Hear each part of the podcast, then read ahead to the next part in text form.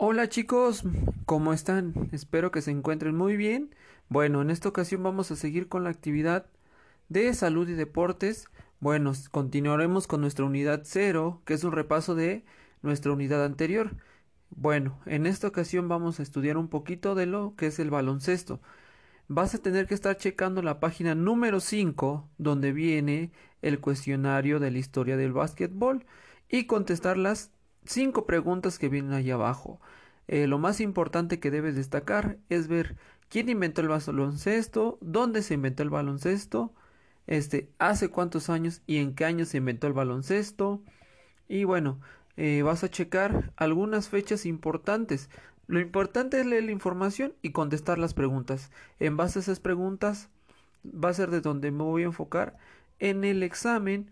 Y bueno, para otra parte de lo que es el básquetbol, también te encargo mucho que cheque las medidas de la cancha. En tu cuaderno de trabajo, en la página número 6, viene las medidas de la cancha de básquetbol, ¿sí? Te las voy a encargar mucho que las estudies porque en tu examen van a medir las medidas de básquetbol y las medidas del tablero y la y el cesto de básquetbol, ¿sale? Este el reglamento muy básico de lo que es el básquetbol, te lo recuerdo, este se juegan nada más 5 atletas por equipo, en total son 10 personas en la cancha.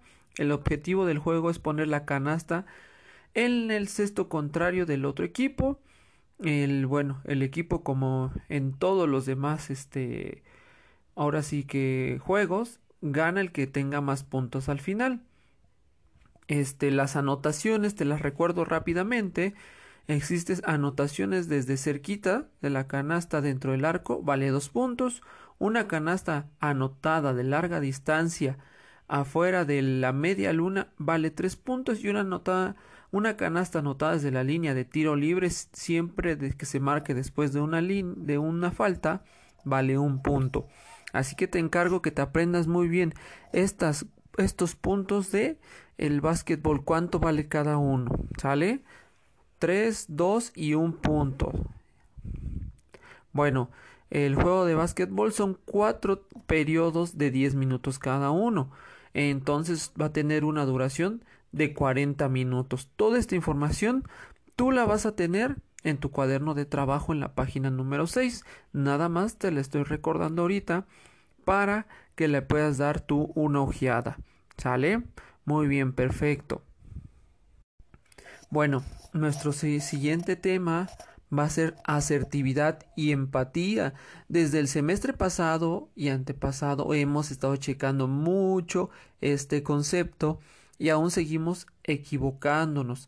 ¿Sale? Recuerda que la asertividad es una habilidad social que nos permite expresar de una forma adecuada nuestras emociones frente a otra persona.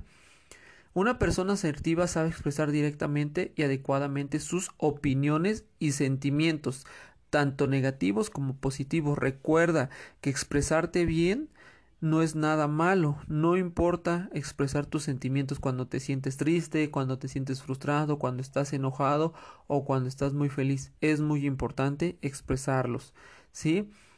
En el examen te voy a pedir que me pongas un ejemplo de lo que es la asertividad. Otra vez te lo repito, debes tener bien presente lo que es la asertividad, ¿sí? Y por otra parte, bueno, un ejemplo muy simple de lo que es una persona asertiva es una persona que un ejemplo de una persona asertiva es la que elige la, la mejor opción sin confrontar a las demás personas. ¿Qué quiere decir? Que obtiene el mejor resultado, pero mostrando el respeto y resolviendo el problema de la mejor manera adecuada. Ahí en este en tu cuaderno de trabajo va a venir un pequeño ejemplo. Te pido que lo leas y este pues veas las opciones que te da para la resolución de ese problema. Bueno, y otro concepto que hemos estado, viendo desde igual el semestre pasado es la empatía. La empatía es la capacidad de ponerse en lugar de otra persona y saber lo que siente o incluso lo que puede estar pensando. Recuerda que ser empático te permite entender a todas las demás personas sin juzgarlo y sin criticarlo, escuchando atentamente y poniendo atención a lo que te está contando. Un ejemplo muy claro de lo que es una persona empática, pues te pongo el ejemplo de los psicólogos. Un psicólogo tiene que ser empático siempre, ahora sí con sus pacientes. ¿Por qué? Porque su trabajo es escuchar y resolver problemas, ayudarlo a resolver sus problemas. Igual, en tu cuaderno de trabajo vas a encontrar unas situaciones y ejemplos de lo que es ser una persona empática. Recuerda muy bien lo que es ser empático y asertivo, y así sabrás poner varios ejemplos de lo que es asertividad y empatía. Bueno, después de haber leído lo que es ser empático y asertivo, te encargo que realices la actividad de aprendizaje de la página número 10. En la página número 10 viene eh, que vas a tener que poner el concepto de que es em, empático, de que es asertivo, características de una persona empática, una persona asertiva y bueno, describir ejemplos de lo que es una situación empática y una situación asertiva, ¿sí? Eh, no es necesario que leas toda la actividad. Primero lee tus preguntas, entiende la actividad y ya después las contestas de acuerdo a la lectura anterior. Bueno, continuando con la misma actividad, vamos a analizar otro concepto que se llama la congruencia. La congruencia es otra de las condiciones necesarias para el desarrollo humano. Es una habilidad igual que la asertividad y la empatía para el crecimiento personal. Implica ser consciente de los pensamientos y los sentimientos. ¿Eso qué quiere decir? Que lo que yo pienso y digo al mismo tiempo y actúo es una persona congruente. Si primero pienso y digo una cosa, pero actúo de otra manera, ¿eso qué quiere decir? Que no estoy siendo congruente con mis pensamientos y mi forma de actuar. ¿Sí?